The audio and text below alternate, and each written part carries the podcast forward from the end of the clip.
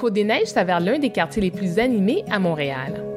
Ses institutions publiques et religieuses jouissent d'une notoriété tant à l'échelle locale, nationale qu'internationale.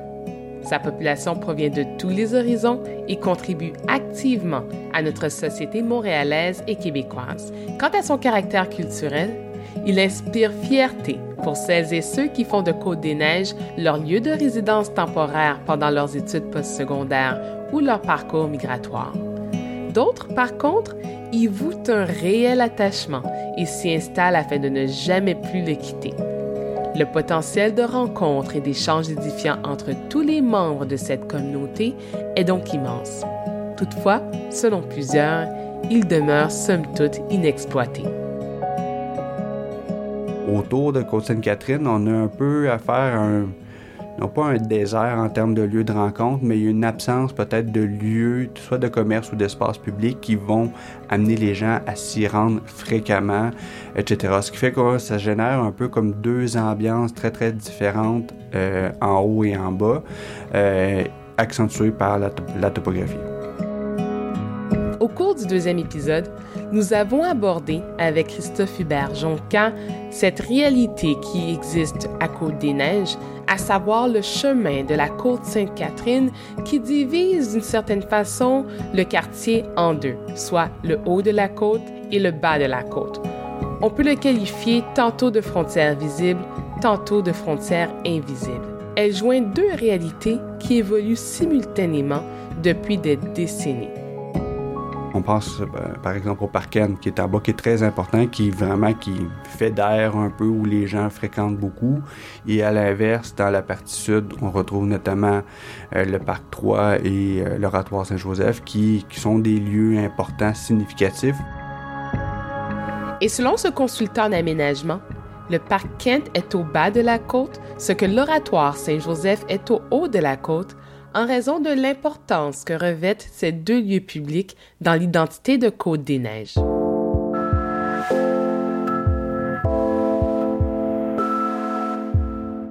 Bienvenue. Mon nom est Dorothy Alexandre. Vous écoutez Uptown, le podcast qui donne la parole à celles et ceux, jeunes et moins jeunes, qui habitent, travaillent et transitent dans le quartier montréalais Côte-des-Neiges nous entamons ce troisième épisode en poursuivant notre exploration des frontières visibles et invisibles dont on a longuement discuté lors du deuxième épisode. L'histoire de Côte-des-Neiges nous apprend que la colonisation de ce territoire remonte à l'époque de la Nouvelle-France, que sa première phase de développement urbain s'est réalisée au cours du 19e siècle avec l'arrivée des premières institutions publiques et religieuses, ainsi que l'arrivée du tramway. C'est en 1910 que Côte-des-Neiges fait officiellement partie de la ville de Montréal. Depuis, des vagues d'immigration ont ponctué la démographie de ce quartier. Quel portrait pouvons-nous dresser de la mixité sociale et culturelle de ce quartier? Quelles sont les solutions à privilégier afin de maximiser une cohésion sociale dans un contexte où des inégalités sont flagrantes? Je pense dans les objectifs de mixité, d'intégration, les espaces publics font partie de la solution. Euh, je pense que des lieux de rencontre sont nécessaires, sont importants, mais en même temps, il faut voir les limites des aménagements. Euh, physiques ont des limites dans leur capacité de générer, disons, des, des rencontres ou des, euh, euh, comment dire, l'abaissement de préjugés, par exemple. Par contre, c'est une partie de la solution. Je pense que l'autre partie passe par des activités ou de l'animation communautaire ou autre qui va venir un peu créer un lien. L'espace et le lieu physique, le substrat où on peut permettre des rencontres, mais l'animation est un peu le lien euh, à l'intérieur de ça.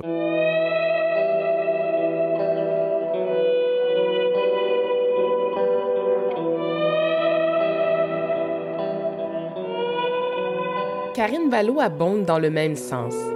Pendant le second épisode, cet entrepreneur social s'est désolé du manque de ressources communautaires dans un secteur plus privilégié de Côte-des-Neiges, soit autour du métro Snowden. Il est situé à quelques pas de l'autoroute 15, une voie de transport fort achalandée à Montréal, aussi connue sous le nom de Décarie. Est-ce que euh, les gens comme de, de ce coin-là que tu connais, est-ce que vous fréquentez les parcs dans Côte-des-Neiges? Donc, est-ce qu'il y a des lieux de prédilection qu'on pourrait dire, ces gens disent ça, c'est mon Côte-des-Neiges à moi? Les enfants sont, vont très, vont beaucoup au parc Mackenzie. OK. Puis ça, c'est en partie grâce à l'école que quand il fait beau, ils organisent par exemple les trucs d'athlétisme ou quoi que ce soit au parc Mackenzie. C'est le parc le plus proche. Euh, puis les ados, euh, tu sais, ce que tu veux qu'ils sortent là? Si t'as pas d'argent, t'as comme 13 ans, t'as pas d'argent, t'es avec tes amis, Mhm. euh, tu vas au parc. Ouais. Puis donc les, les, les hotspots, c'est genre euh, le provisoire. Donc on prend genre des slushs, des trucs nanana. Puis ça, c'est c'est fou là, c'est comme bourré à craquer de jeunes à tel point qu'il y a des pancartes genre laissez vos sacs à dos à l'entrée. Tout le monde se pitch après l'école. L'image qu'elle me décrit m'est très familière. Ce dépanneur fort couru est adjacent au métro Snowden. Il s'agit d'un couche-tard plutôt que du provisoire. Il est ici d'ailleurs chemin Queen Mary et à titre de référence, l'oratoire Saint-Joseph s'élève sur cette artère. Rappelons que ce secteur de Côte-des-Neiges est situé dans ce que l'on considère en haut de la côte, soit au sud du chemin de la côte Sainte-Catherine. Puis ensuite, ils vont aller au parc Mackenzie, euh, traîner pendant des heures. Puis ça, c'est vraiment cool parce que ça fait que les enfants de l'école privée, euh, surtout Marie-de-France, et les enfants de l'école Iona, qui est l'école publique, et sinon Notre-Dame, se ramassent à se connaître parce qu'ils passent du temps ensemble à Mackenzie. Elle se réjouit du caractère fédérateur du parc Mackenzie King, où se regroupent des jeunes de diverses origines qui fréquentent autant l'école publique que privée. Elle émet toutefois quelques réserves. Cette mixité-là, elle est là naturellement, mais pour qu'elle se développe plus, puis pour qu'il y ait plus un sentiment d'appartenance, pour répondre à, à- à ta question, il faut quand même quelque chose de plus qu'un parc. Là, l'hiver, personne va au parc, là, c'est Ouais. froid. Ouais. En termes de milieu de vie gratuit, il n'y en a pas. Parce que le plus proche, c'est euh, ben, les deux plus proches, c'est le centre euh, communautaire Côte-des-Neiges. Puis il y a le centre de sport et loisirs Côte-des-Neiges qui est au métro Plamondon. Donc ces deux centres-là sont vraiment loin. Donc ils vont où les jeunes? Il n'y a aucun endroit. Moi je trouve ça vraiment, vraiment catastrophique. Puis ces jeunes-là sont pas assez amis pour s'inviter les uns chez les autres, mais ils seraient assez amis pour passer du temps ensemble et apprendre à se connaître, c'est sûr. Donc pour toi, si je comprends bien, c'est qu'il manque de lieux qui pourraient favoriser cette mixité sociale-là. Ben oui, il manque d'infrastructures, vraiment. C'est fait que là, OK, le lieu de socialisation pas cher, ça devient genre le McDo ou le double pizza. Mais c'est super mauvais pour la santé. Il n'y a pas d'autres services. Donc les jeunes sont comme cool, cool, ils vont genre à 10. Il y en a comme 6 sur 10 qui ont un, peu comme 3 ou 5 dollars qui traînent. Ils commandent un truc, là, ils passent 3 heures à chiller. Sauf que ça, ça veut dire que tous les jours, les jeunes, ils mangent des frites ou des pizzas ou des poutines ou des trucs comme ça. De temps à autre, c'est correct, mais c'est pas normal. Sais, si on leur proposait autre chose, tu sais, les jeunes, les ados, euh, c'est vraiment l'effet de troupeau, parce qu'ils sont en gang, puis là, ils veulent être ensemble, puis là, ils sont- suivent, puis là, c'est juste où est-ce qu'on peut aller poser nos fesses. Oui. Puis leur contrainte, c'est euh, euh, je dois rentrer chez moi bientôt, euh, là, moi, j'ai pas le droit d'aller plus loin que ça, j'ai pas d'argent, je veux être avec ma gang. Fait qu'il y a rien qui répond à ça. Puis par rapport aux jeunes que tu dis qui se déposent, Ouais. admettons, au, au double pizza et tout, est-ce qu'on parle des jeunes autant de la classe moyenne aisée Oui, oui, et oui, que les jeunes, donc plus défavorisés, qui eux veulent chiller ensemble? Ben oui, ben ensemble ou séparément. Ou séparément. Ils finissent par se voir. Puis là, il y en a par exemple qui ont des uniformes, d'autres non, donc ils se reconnaissent en gang. Mais c'est le fun. Moi, ce que j'ai constaté, c'est qu'il y a une assez bonne ambiance entre les jeunes. Euh, en général, il n'y a pas l'air d'avoir de conflit du tout entre les différentes gangs. C'est plus euh, si ça, niaise, ça rigole. Là, moi, je, les vois. Tu vas voir comme des troupeaux de jeunes qui traînent devant le provisoire, devant le McDo, devant le double pizza, aux heures euh, de fin des cours ou aux heures de lunch. Puis ça rit plus qu'autre chose. C'est sûr que, bon, euh, il y en a qui fument qui font ci puis ça, mais ça n'a pas l'air de rien déranger. Là, l'ambiance semble bonne.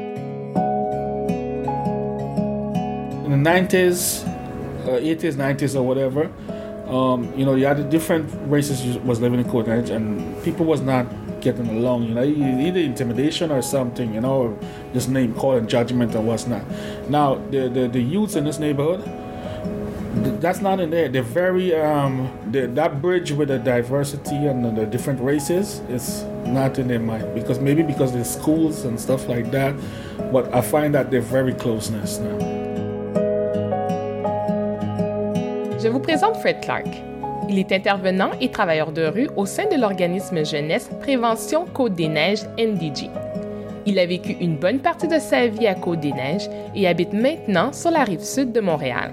Au cours de ce troisième épisode, il nous partagera des perspectives touchant les communautés noires, tant anglophones que francophones, qui évoluent dans le quartier. Dans ce court extrait, il a partagé qu'au cours des années 80 et 90, les relations entre les jeunes des différentes communautés culturelles étaient plutôt difficiles. Aujourd'hui, il se réjouit de la cohésion sociale qui caractérise la jeunesse du quartier, un enjeu que chérit Karine Vallot.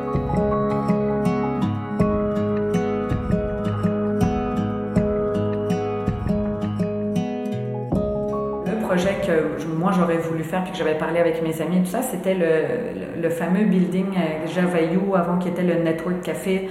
Euh, donc, il y a un des seuls endroits qui a un espace vert, qui est une genre d'air ouverte dans cette strip-là. Parce qu'on s'entend que c'est des blocs appartements très tassés les uns contre les autres jusque l'oratoire quasiment. Euh, c'est comme une petite maison avec un jardin tout autour. C'est fantastique, c'est tellement invitant comme lieu. Puis au fil des ans, je sais pas qui s'est occupé de ça, mais le jardin a été super bien aménagé avec des, des plantes vivaces, tout ça. Donc c'est vraiment chouette.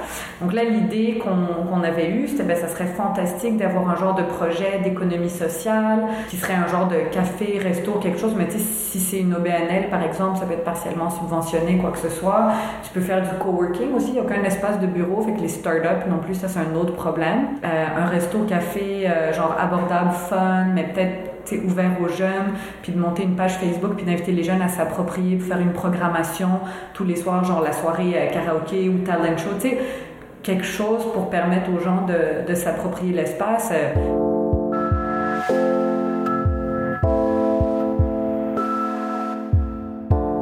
Ce projet qu'elle voulait mettre en œuvre face au métro Snowden n'a toutefois pas vu le jour en raison des prix élevés des loyers commerciaux. Elle explique que ces différentes tentatives de négociation auprès du développeur immobilier à qui appartient l'immeuble sont demeurées vaines. Elle déplore également le nombre de condos qui ont été construits sur un petit espace dévitalisé de services communautaires. Quelle a été l'une des conséquences directes de cette situation? La fermeture de nombreux petits commerces locaux. Fait que ça, c'est la genre de gentrification qui arrive un peu partout, mais qui s'est passé de façon tellement drastique sur une strip tellement petite en ciblant comme quasiment, euh, je sais pas, au moins un bon tiers des espaces commerciaux disponibles. Ça fait que le marché, c'est comme ben, les seules personnes qui peuvent se permettre ça, c'est des, des chaînes. La gentrification a également un impact un peu plus au nord, soit au bas de la côte. Autour de ce qu'on appelle le centre communautaire Mountain Sites, il existe une réalité qui évolue depuis plusieurs années déjà. De nombreuses familles issues de différents statuts socio-économiques se côtoient au quotidien. Joël Poirier, qui est coordonnateur de la table de concertation jeunesse de Côte-des-Neiges, explique. Donc le centre communautaire, il est, situé dans un, chalet, c'est un parc, le, parc de la Savane. Puis il y a eu toute une nouvelle urbanisation qui s'est mise en place, plein de nouveaux condos qui ont été construits dans les deux dernières années. Donc déjà c'est un centre qui avait du mal un peu à, je dirais, à, attirer des jeunes et puis à, garder ses activités, ou enfin les avoir les activités, mais au moins les remplir comme il fallait. Là il y a eu une nouvelle population parce que ce sont des condos à 400 000 dollars. Tu vois vraiment le contraste. Si jamais tu as l'occasion, va faire un tour de, ce côté-là. Tu verras d'un côté bah, des, je dirais, des, immeubles un peu vétustes, donc des habitations un peu très anciens, puis de l'autre côté, des condos tout neufs. Mmh. Donc ça te donne déjà une idée un peu de, la, réalité, euh, de la réalité du secteur. Euh, ces jeunes-là ben, se, retrouvent quelque part, étant donné que c'est un peu mal desservi en termes de, transport, parce qu'il faut qu'ils traversent son talent pour se rendre dans le, le cœur un peu de Côte des Neiges, un peu au niveau de la plaza et tout. Ben, des fois, les jeunes ne vont pas vraiment sortir de la zone. Ils vont vraiment rester autour du centre. Ben, le centre, quelque part, c'est le, je le, c'est leur point de repère, c'est le centre nerveux de, leurs activités. Il y, a, il, y a, un petit parc qui est là, puis qui n'est pas forcément adapté non plus à toutes leurs activités, à ce qu'ils veulent. Mais ne serait-ce qu'aller à la bibliothèque interculturelle de Côte-des-Neiges, qui est en face de la plaza, mais c'est un peu un, parcours du combattant. Parce qu'ils doivent marcher sur Jean Talon, après il y a une sorte de viaduc, ils doivent passer en dessous du viaduc, c'est pas sécuritaire. Puis les parents ben, forcément vont refuser que, que leur jeune se retrouve dans cette situation-là. Après, effectivement, il y a le métro Namur, donc ils pourraient prendre le métro, mais là encore, métro Namur, il faut descendre le métro Côte des Neiges, reprendre un bus. Donc, tu vois, c'est une situation de, de, qui est assez difficile pour eux, euh, mais le centre, je te dirais, est quand même capable de répondre euh, à la demande avec les moyens que ce centre-là il a. Euh, c'est pas forcément évident pour eux.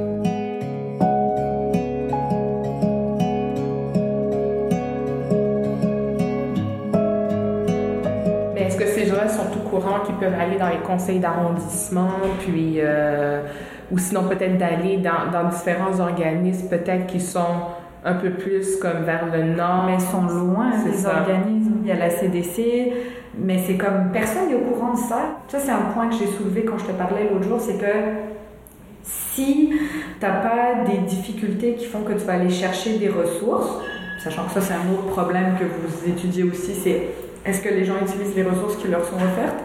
Mais admettons que tu as besoin euh, du CLSC, que tu as besoin de soutien communautaire, que tu as besoin euh, d'aide au devant. En tout cas, si tu as un besoin, puis tu n'as pas de moyens financiers, puis là, tu regardes... Euh, mais dans tes lieux de transit, peut-être qu'il y a des dépliants qui sont, qui sont donnés, peut-être qu'il y a d'autres gens qui sont déjà au courant dans ta communauté des ressources, etc. Donc il dit, ben, tu peux aller à la CDC, tu peux aller à la, euh, bibliothèque multimédia là aussi, comment elle s'appelle Interculturelle, qui, est, qui, est, cool, mais là il y a comme des films, des CD, des trucs.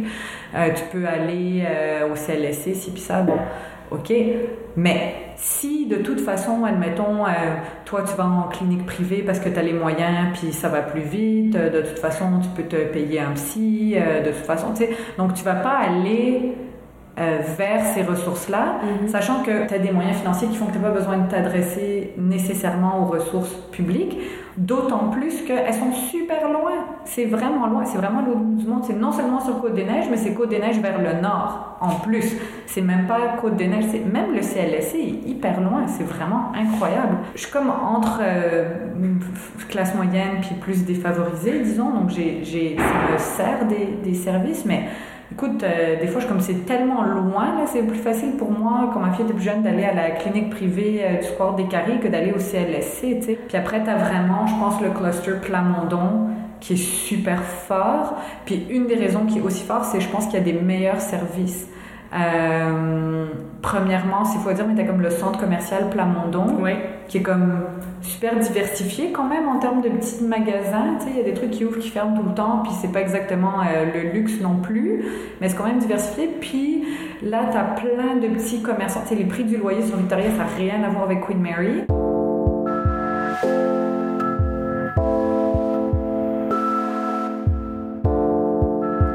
Malgré tout, la situation touche de nombreuses familles qui sont principalement des francophones et anglophones issus des communautés noires. Elles se sont installées au début des années 70 et 90 et aujourd'hui, elles se voient contraintes de quitter leur quartier.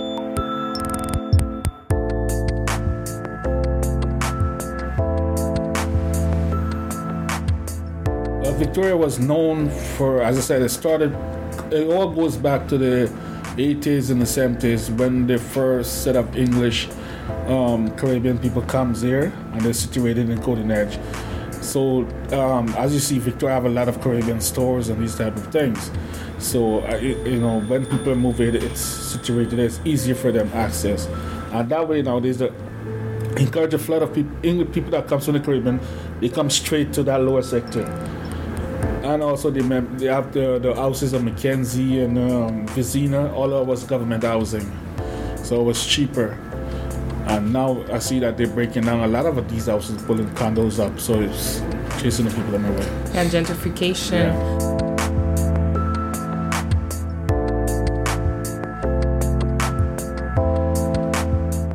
L'exode de plusieurs de ces familles des communautés noires, plusieurs d'entre elles qui sont nouvellement arrivées au pays décident quand même de s'installer à Côte-des-Neiges. J'ai donc demandé à Fred Clark qu'est-ce qui justifiait cette décision puisque les loyers ont connu une augmentation significative au cours des dernières années. I find that maybe because uh, it's the, the recognize um, places that reminds them of the, where they. Um, meaning like shops, stores, and these type of things. Um, maybe also um, other family members that come here before, so it's much easier for them, I guess. And also the schools. The schools has a lot to do with it because uh, the high schools and the, the primary schools that's here, it's a lot of um, different um, races that goes to these schools, and these schools are more welcome to immigrants. T'as de petits commerçants des différentes communautés culturelles qui ont ouvert leurs trucs. Fait que t'as l'épicerie chinoise, t'as les paddies jamaïcains, t'as euh, le resto euh, indien. Donc là, tu sais, ça se mixe vraiment, vraiment.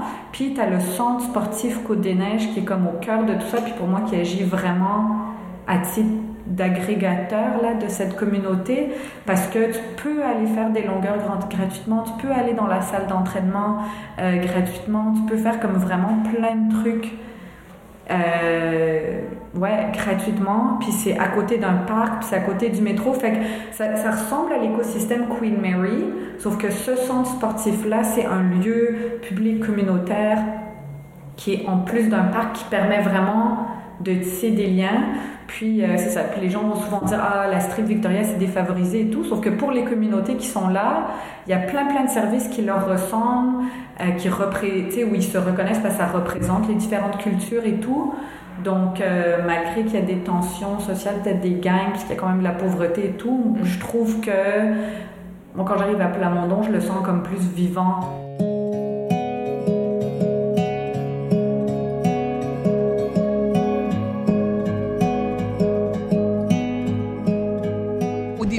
L'entrevue, vous avez mentionné que vous, euh, veniez du centre-ville, puis c'était pas ça qu'on disait de Côte-des-Neiges. Donc, c'est quoi, c'était quoi la, conception, les stéréotypes, les préjugés qu'il y avait envers Côte-des-Neiges que vous connaissiez? En fait, quand je suis arrivée, c'est vrai qu'il y avait un petit réseau de gangs de rue sur le coin Bartley et tout ça, puis ça c'est... Moi, je venais d'arriver l'année d'après, il y en avait déjà plus. On se faisait Bartley et Goyer.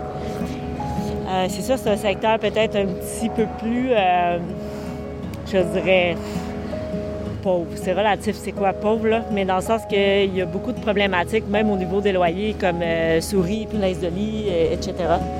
ça, c'est un gros problème, l'insalubrité des propriétaires au niveau des loyers. Ce qui fait que c'est souvent les personnes qui sont les plus vulnérables qui se ramassent là.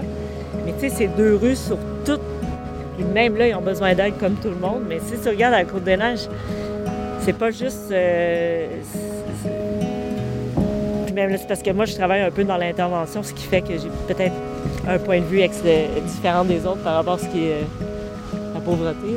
Qu'est-ce que les gens disaient? Qu'est-ce que. Euh, ben, souvent que c'est un peu ghetto, en fait. C'est ça. Surtout ces deux rues-là, métro Plamondon.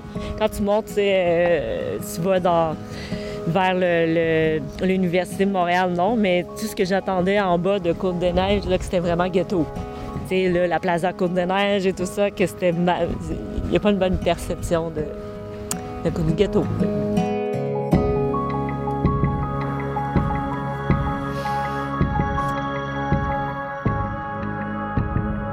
Someone told me before, um, do you know the reason why they call it Uptown? You know, you have downtown Montreal, and here you call uptown. Because different from downtown, anything you want is available in Golden Edge. That's why they call uptown. Whatever you may want or looking for is available in Edge.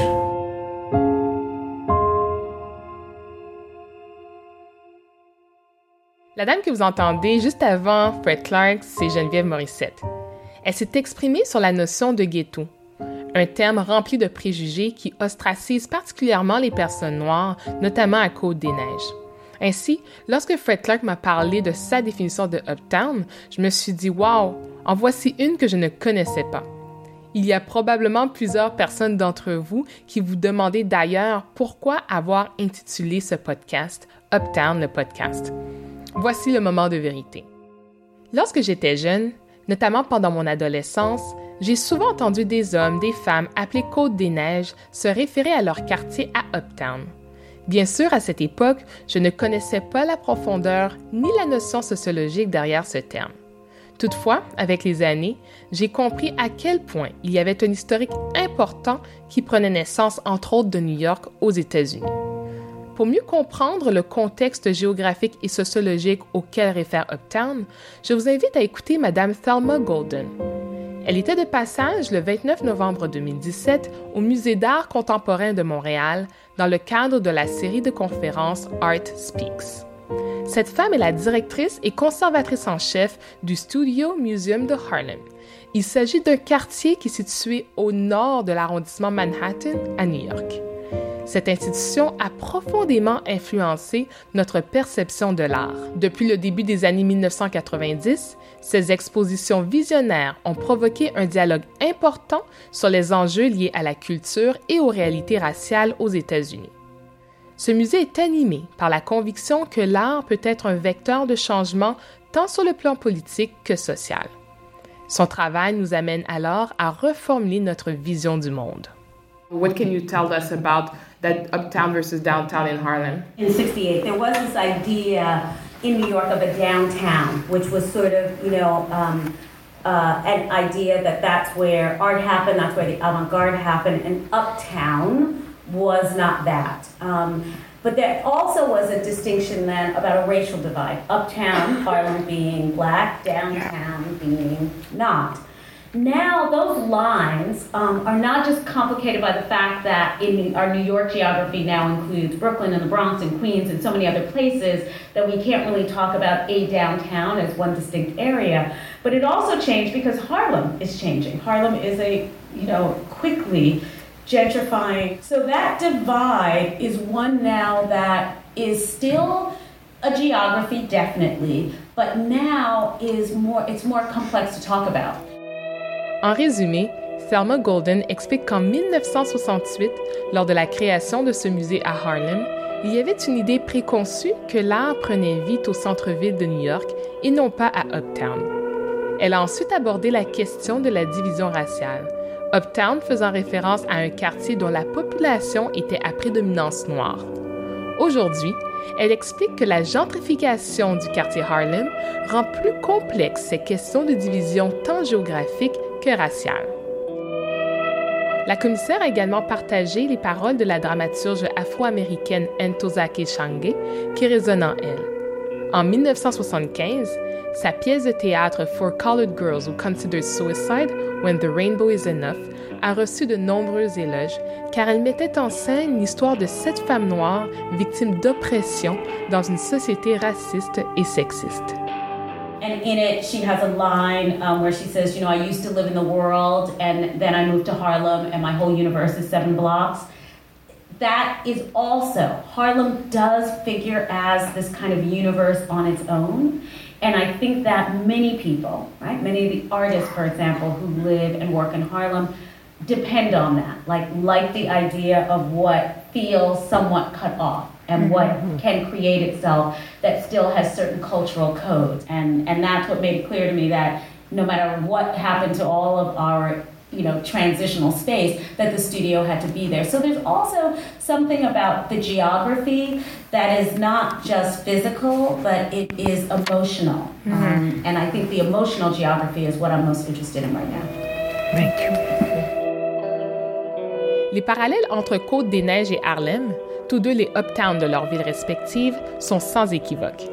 Cette qualification est également courante dans de nombreuses villes américaines, telles que Charlotte, Cincinnati, Atlanta, Chicago. Ici au Canada, outre que Montréal, on retrouve Uptown à Toronto et à l'île du Prince-Édouard. J'ai été édifiée par la réponse de Thelma Golden lorsqu'elle a précisé la différence entre Uptown et Downtown de Harlem. Elle a conclu ses propos sur ceux de l'auteur Ntozake Shange, qui résume avec éloquence la réalité d'un segment important de la population de Côte-des-Neiges qui habite en bas de la côte. Il est empreint de codes culturels tantôt méconnus, tantôt inconnus, qui le distinguent des autres quartiers à Montréal. D'ailleurs, c'est cette volonté de conserver ces codes culturels bien vivants qui a motivé le Studio Museum de Harlem de demeurer dans ce quartier afin d'y ériger son nouvel édifice de 82 000 pieds carrés dont l'inauguration est prévue en 2021.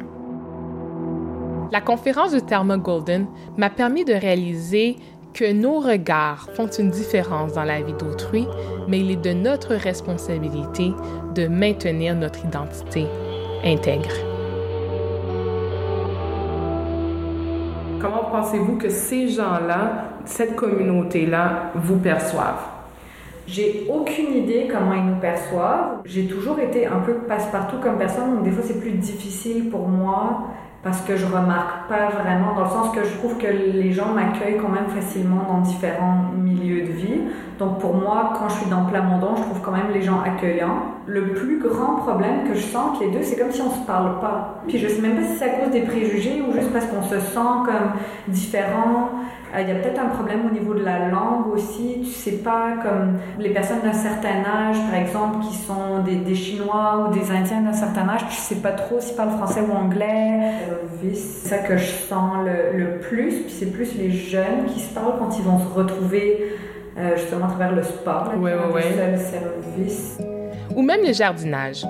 En entendant ces propos, je me suis rappelé cette touchante conversation que j'ai eue avec Marc-Constantin Marinescu, qui dépeint un tout autre portrait que celui décrit par Karine Ballot.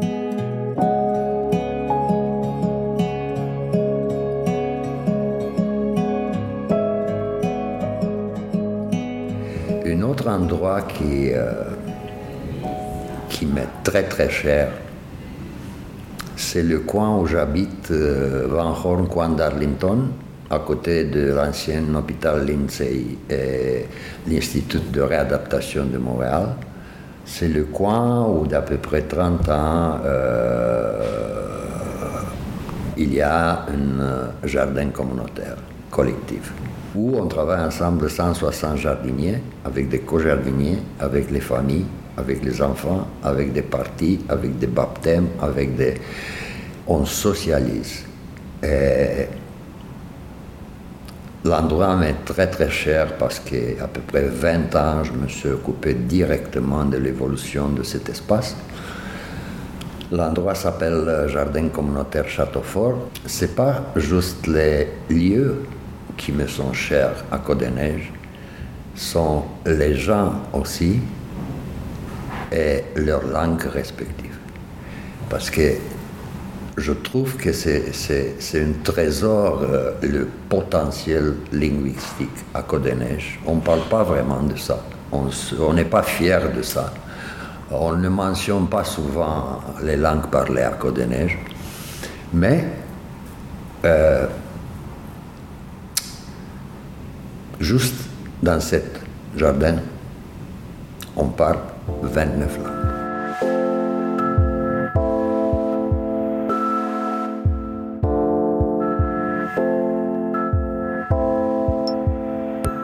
À Côte-des-Neiges, on y parle plus de 100 langues différentes. La langue maternelle de plus de 44 000 personnes, soit 46,4% de la population, n'est pas l'une des deux langues officielles, comparativement à 32,3% de l'île de Montréal. Il s'agit également du quartier ayant la plus grande proportion de personnes de langue maternelle autre que le français et l'anglais après l'arrondissement Saint-Laurent. Cette réalité pose de nombreux défis en matière de francisation, toutefois, de nombreux organismes sur le terrain œuvrent en ce sens. Moi, j'ai réussi jusqu'à mon, âge à parler six. Mais j'ai appris beaucoup en 20 ans au jardin, des mots en chinois, des mots en philippinois, des mots en grec. C'est extrêmement intéressant point de vue linguistique, euh, le Neiges. Les gens sont toujours comme Ah, Côte-des-Neiges, c'est super pauvre, puis il y a des tensions de ci, puis ça. Puis j'ai l'impression que Côte-des-Neiges, au contraire, c'est un quartier comme. Tout le monde est cool là, c'est juste qu'il manque euh, des fois. Puis ça va répondre à une question que tu m'as posée il y a longtemps dans l'entrevue, là, mais le sentiment d'appartenance. Des fois, on dirait que c'est comme trop éclaté, Côte-des-Neiges. Il n'y a pas de truc qui fait qu'on est comme ensemble dans Côte-des-Neiges, tu sais. Même le plateau, qui est quand même assez grand en termes de superficie, c'est comme vraiment clair, genre c'est le plateau, t'es plateau, tout le monde appartient au plateau, comme c'est super bien défini, mais Côte-des-Neiges, c'est vraiment grand, c'est vraiment énorme, puis même la géographie avec les pentes qui montent et qui descendent font que à pied ou en vélo, par exemple, c'est une barrière. Euh, les, les artères qui sont développées de différentes façons, tu sais, ça fait des hotspots qui semblent loin les uns des autres. parce qu'il y a tellement de cultures différentes, il y a des différences de langue ou des barrières culturelles. Donc je pense qu'il manque juste de facilitation en fait. Pour moi, j'ai jamais pensé de cette façon-là, mais si on voulait un, plus fort sentiment d'appartenance, je pense que déjà il faudrait s'assurer que tous les clusters sont bien desservis à part égale.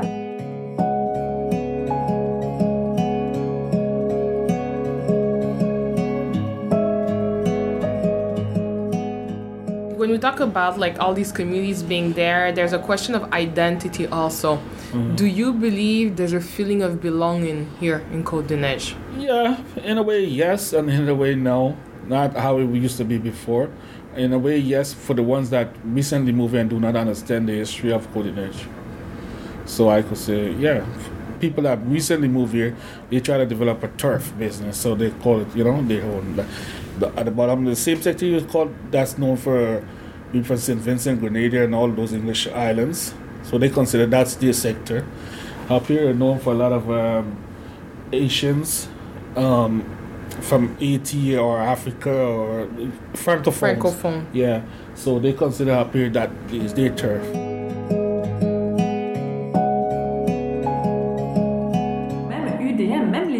ils sont comme. Je suis certaine qu'il y en a plein, ils savent même pas que ça existe là. Genre euh, Snowden, ils sont comme, c'est comme un no man's land dans leur tête. Ils sont à l'UDM pour trois ans, ils sont en appart là, ils passent leur vie à chiller euh, au McCarroll, puis à un moment donné, ils déménagent sur le plateau. Comme je fais le gros cliché là, mais c'est un peu aussi ce que j'ai entendu, la perception des fois d'élus. Il n'y a pas vraiment de projet, puis il y a comme un ou deux organismes communautaires qui sont comme pas mal dominants, puis qui gèrent juste des budgets, puis sont focusés dans leur truc. Puis la perception euh, des élus ou des autres acteurs dans le, dans le quartier, que ce soit euh, au niveau des, commerçants ou des citoyens qui pourraient s'impliquer, ou des élus eux-mêmes, c'est que de toute façon c'est un quartier de transit parce que les étudiants ils viennent, ils changent comme tous les ans, c'est une nouvelle batch. Euh, il y a beaucoup d'immigrants qui arrivent, qui se rendent compte que c'est moins cher, genre Parkex ou plus vers le nord, fait qu'ils bougent vers là. Puis euh, sinon, ben, euh, les, les, les, plus privilégiés sont comme Westmount, genre Queen Mary, c'est un désert, puis ça. Qu'est-ce qui explique selon toi d'abord que Côte-des-Neiges soit un, un quartier de passage? Plusieurs personnes l'ont mentionné. Ben, moi, je pense que pour une famille immigrante, si tu veux, c'est comme un point de euh, just, je m'excuse le mot en anglais, settle down. Oui, d'ancrage. D'ancrage, on va, on, va, on va arriver à Côte-des-Neiges, on va se poser, on aura peut-être de la famille. Donc, on va se, se, constituer notre, notre, immigration, on va la faire grandir un petit peu, on va consolider un peu nos, nos choses. Puis une fois que c'est consolidé, ben, on va se retrouver à, à avoir d'autres visées. Euh, on va peut-être regarder en région pour du travail. Aussi, c'est souvent le travail qui va amener. Qu'est-ce qui t'inspire quand tu vois ces familles-là, tu sais?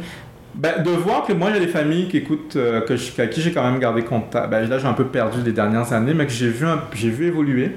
De voir des familles qui venaient d'arriver il y a trois semaines au Québec, il y a peut-être cinq ans de ça, puis qui ont dû tout recommencer parce que leurs diplômes n'étaient pas reconnus, par exemple, dans leur pays. Euh, qui venait, d'un pays d'Afrique, je ne me rappelle pas lequel, je pense que c'est le Cameroun ou la, Côte d'Ivoire. Cette famille-là, ben, le, le, père était, euh, le père était pharmacien dans son pays, la maman était avocate, avec euh, 3-4 enfants. Puis ils arrivent au Québec, ils n'ont plus rien. Ils n'ont plus parce que leur, diplôme n'est pas reconnu. Obligés de retourner aux études. Euh, trouver un job plus ou moins, ben, tu sais, pour nourrir la famille, puis de voir que ben, 3-4 ans après, la maman est avocate. Elle a, obtenu, son, elle a fait son barreau, elle est capable de, travailler à son compte, ben, elle travaille plutôt avec une, euh, dans un cabinet d'avocat et tout. Ouais, ça pour moi, c'est une belle réussite. Ou sinon, ben, il y a des familles comme moi.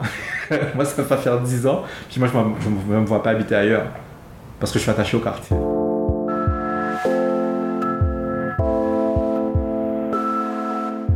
Dans ce troisième épisode, nous avons survolé quelques frontières visibles et invisibles que j'ai pu observer sur le terrain lors de ma recherche ethnographique à Côte-des-Neiges au cours de l'été 2017. Dans le quatrième épisode, vous découvrirez un organisme pour femmes qui, en soi, constitue un écosystème dont la mission vise à briser les barrières qui existent entre les femmes et la société en vue de contribuer à leur plein épanouissement.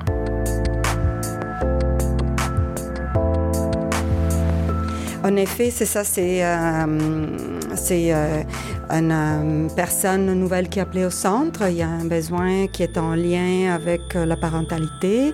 c'est souvent le cas hein, de mamans avec des petits-enfants seuls qui soit sont épuisés ou ils n'ont pas de famille autour.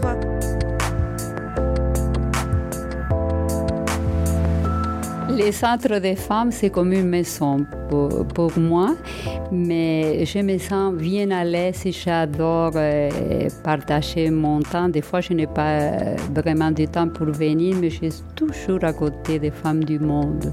C'est extraordinaire.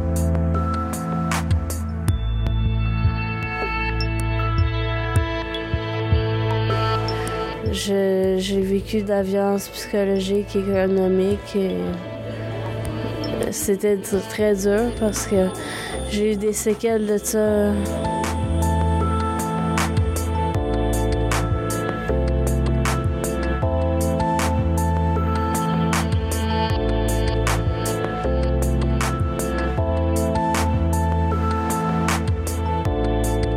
Merci d'avoir été à l'écoute. Nous vous invitons maintenant à vous rendre sur notre site optanlepodcast.com afin de découvrir davantage de témoignages de la communauté de Côte des Neiges. Et pourquoi ne pas poursuivre cette conversation via nos réseaux sociaux?